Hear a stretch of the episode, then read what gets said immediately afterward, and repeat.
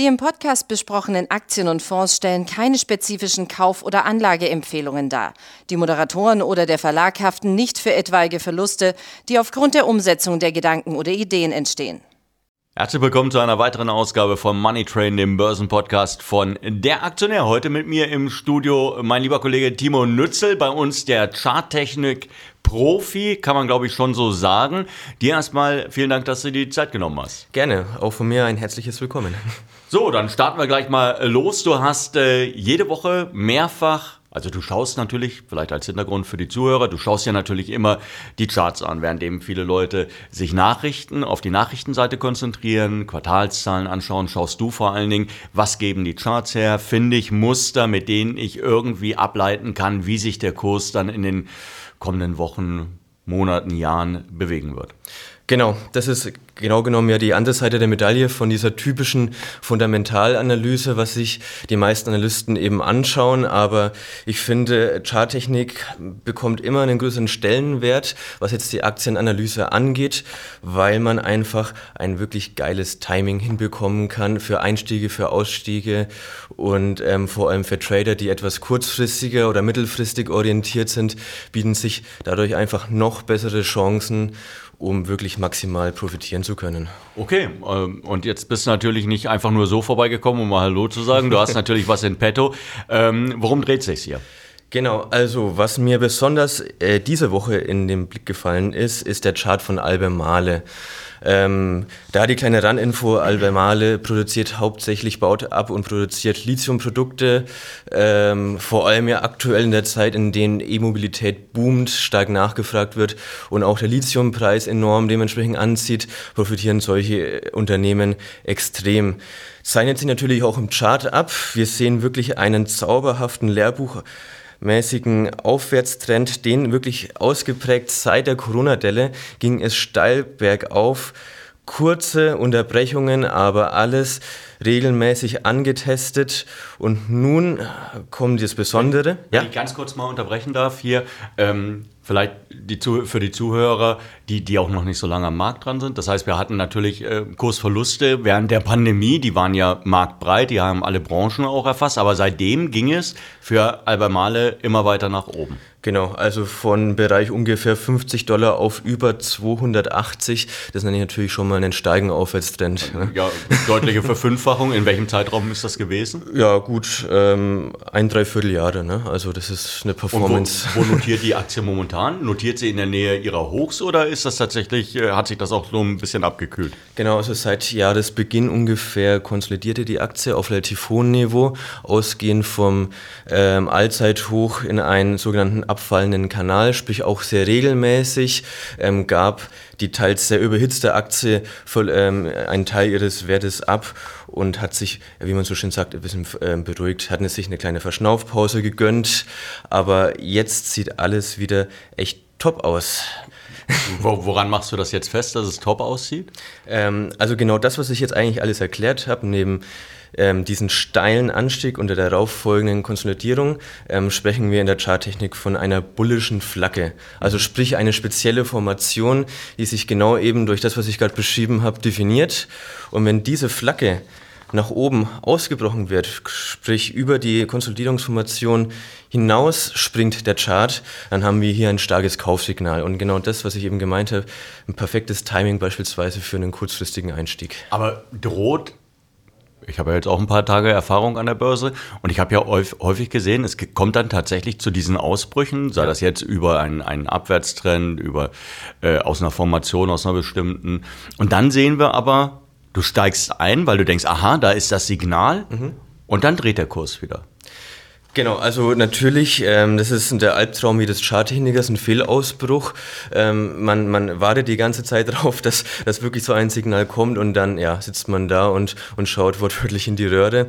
Ähm, man kann den ganzen vorbeugen, indem man sich ähm, noch andere Parameter eben des Charts anschaut. Zum Beispiel? Zum Beispiel das Volumen. Ähm, so ein Ausbruch eben über solche Formationen ähm, ist besonders stark oder die Wahrscheinlichkeit ist besonders hoch, dass kein Fehlausbruch geschieht, wenn das Volumen dabei sehr hoch ist.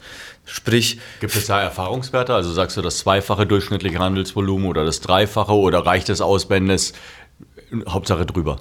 Ähm, das unterscheidet sich von Formation zu Formation. Jetzt in dem aktuellen Beispiel von Albemarle hier spricht man dann mit hohem Volumen bei so einem Ausbruch von ungefähr 60 bis 70 Prozent Trefferwahrscheinlichkeit. Okay. Ähm, wo würdest du sagen, beim, beim Volumen ist tatsächlich ein hohes Volumen erreicht? Also ab wann gilt hohes Volumen? Weil die Leute sagen, okay, wir haben das durchschnittliche Handelsvolumen, was ist jetzt hohes Volumen? Genau, also ja, wie du auch schon sagst, Volumen ist äh, relativ, ähm, dass eine Apple-Aktie mehr gehandelt wird als ein kleiner Penny-Stock, ist, ist logisch. Ja. Ähm, dementsprechend schaut man sich den Sieben-Tages-Durchschnitt an und sagt ungefähr ab 50 bis 70 Prozent mehr als der 7-Tages-Durchschnitt okay. wäre beispielsweise ähm, ein äh, hohes Volumen. Manche ziehen hier natürlich auch andere Grenzwerte, aber ähm, häufig wird es in der Charttechnik als, als ja, Regel Okay, jetzt haben, wir den, ja. jetzt haben wir den Ausbruch. Das hohe ja. Volumen ist tatsächlich da. Trotzdem, am darauffolgenden Tag kommt die Aktie wieder merklich zurück. Ähm, dieser Ausbruch auf die Pullback, äh, äh, dieser Pullback auf die Ausbruchslinie, ähm, da muss man sich aber keine Sorgen machen. Das ist normal. Genau, ähm, dazu schaut man sich dann meistens kleine Zeiteinheiten an. Man kann ja einen Chart auch kleiner reinskalieren, reinzoomen auf Deutsch gesagt ja. ähm, und sieht dann die genauen Marken, die man sich eben gezogen hat, ähm, wirklich detailliert und dann kann man wirklich tagesgenau beobachten, werden diese Grenzen eingehalten, diese Ausbruchsniveaus. Ne? Ähm, und da sollte man sich, das ist ganz wichtig, vor, bevor man diese äh, Position eingeht, sich genaue Stops definieren.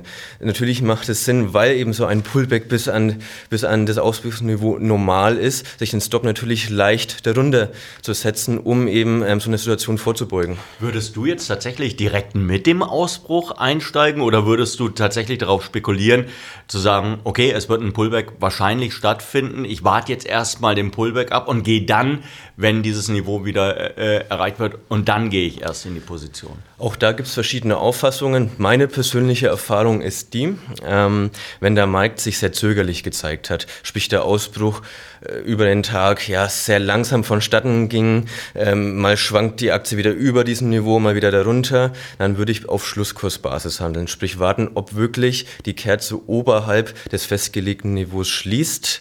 Passiert aber dieser Ausbruch während des Tages schon von Anfang an unter, unter stark anziehenden Volumen über den sieben Tagesdurchschnitt, weit über den sieben Tagesdurchschnitt schon innerhalb der ersten Tageshälfte beispielsweise, ähm, dann kann man auch durchaus schon intraday so eine Position eingehen. Okay, jetzt hast du bei äh, Albemarle hast du gesagt, Mensch, wir haben diese Formation jetzt gerade, es sieht äh, wirklich richtig spannend aus. Ähm, wo würdest du dein Kursziel festmachen? Also und vor allen Dingen, wie berechnest du dein Kursziel? Ähm, das kommt natürlich auch wieder auf die verschiedenen Informationen darauf an und wie der bisherige Kursverlauf im Allgemeinen davor war. Bei Albemarle ist die Situation so, dass wir ausgehend von diesem Rekordhoch diese Konsolidierung hatten ja. ähm, und dazwischen lagen signifikante Widerstände, die sich herausgebildet haben, also Zonen, die immer wieder angelaufen wurden, angetestet wurden, ähm, sprich da ist ein sehr hohes Interesse, ähm, dass hier Käufer und Verkäufer aufeinandertreffen und solche Zonen wirken wie Magneten. Also die ziehen den Kurs förmlich an und so kann man auch ähm, Ziele definieren. Ja.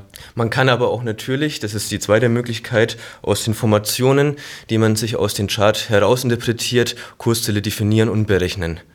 Dass man beispielsweise den, Abstand vom Hoch zum Tief dieser Formation misst und dann an den Ausbruchspunkt anlegt und sagt, okay, das ist jetzt abgetragen mein, mein Kursziel, das ich da, äh, daraus rechnen kann. Exakt, ja, genau. Oh.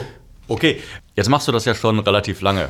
Genau. mit den Charts. Und wir sehen dich auch immer, äh, dass du da tatsächlich anders als äh, jetzt, ich will nicht sagen normaler Redakteur, aber anders als jemand, der, der vor allen Dingen auf die fundamentale Seite schaut. Jetzt vergräbst du dich immer in deine Bildschirme und dann gehst du, zoomst du dich immer weiter rein in die, ähm, in, in den Tag.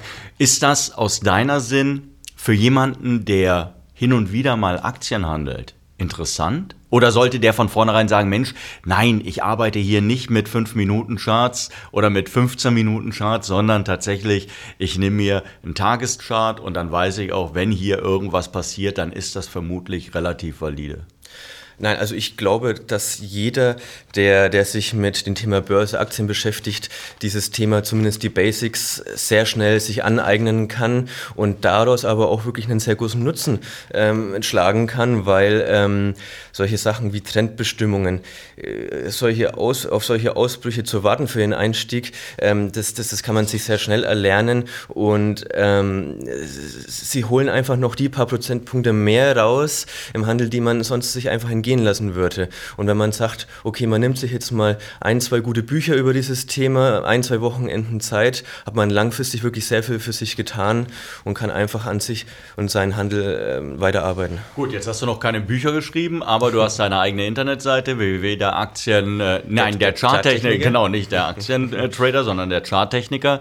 Äh, das heißt, da finden die Leute auch die Informationen, die wir gerade angesprochen haben und können so erste Gehversuche mit dem, mit dem Thema Charttechnik ähm, ja, unternehmen? Genau. Ähm, wer jetzt nicht genau immer eine Aktie beobachten will oder jeden Tag den Markt abscannen möchte und die Zeit da rein investiert, der kann sich auch natürlich, würde ich mich sehr freuen, wenn ich ihn auch als Leser zukünftig begrüßen dürfte. Mehrmals die Woche bringe ich einen ähm, Report, in dem ich Aktien über ein Screening herausgefunden habe, die sich wirklich gerade anbieten, ähm, aus, aus mehreren charttechnischen Gründen. Ähm, die Leute bekomme über dieses Unternehmen einen kleinen Überblick und dann gehe ich sehr detailliert in verschiedene Zeitebenen auf dieses Unternehmen ein und begründe, warum aus charttechnischer, äh, charttechnischer Sicht sich jetzt der Kauf lohnt und bekomme dazu auch noch gleich das geeignete Produkt mit entsprechenden Verlust- und ähm, Gewinnchancen. Ja, das, ist wichtig. Genau. Also es ist ja wichtig, du nimmst ja nicht für dich in Anspruch, dass alles, was du tust, einen, einen Treffer produziert. Aber du willst natürlich das Risiko, wenn es gegen dich läuft, gering halten und so, zwar so gering wie möglich. Genau, vor allem für regelmäßige Leser ist es besonders von Vorteil, weil ähm, keiner von uns kann garantieren, dass unsere Empfehlung aufgeht. Dementsprechend ist es umso wichtiger, ähm, einen Plan B zu haben. Wie macht man weiter, wenn es mal nicht funktioniert? Ähm, und in der Summe, wenn man immer dran bleibt, immer diesen Empfehlungen nachkommt, ähm, hat man einfach ein sehr starkes Gewinn-Verlust-Risiko, weil ich das, weil ich die, dieses das Risiko wirklich klein halte, aber dafür dafür die Gewinnchance sehr weit nach oben raus skaliere, sodass, wenn ein Treffer dabei ist, man wirklich, ähm, salopp gesagt, abräumt. ja. Genau, und darum geht es ja äh, an der Börse. Sie haben es gehört, liebe Zuhörer, Albemarle momentan äh, sehr, sehr spannend von der Charttechnik. Und wenn Sie weder Plan A noch Plan B haben, dann schauen Sie bei äh, der Charttechniker.de gerne vorbei. Und äh, ja, Dir danke ich, dass du dir die Zeit genommen hast und dann hoffen wir, dass der Trade aufgeht. Läuft gut an. Ich bin guter Dinge. er, er läuft gut an. Also, dir danke ich schön. Bis dahin. Tschüss. Danke auch. Ciao.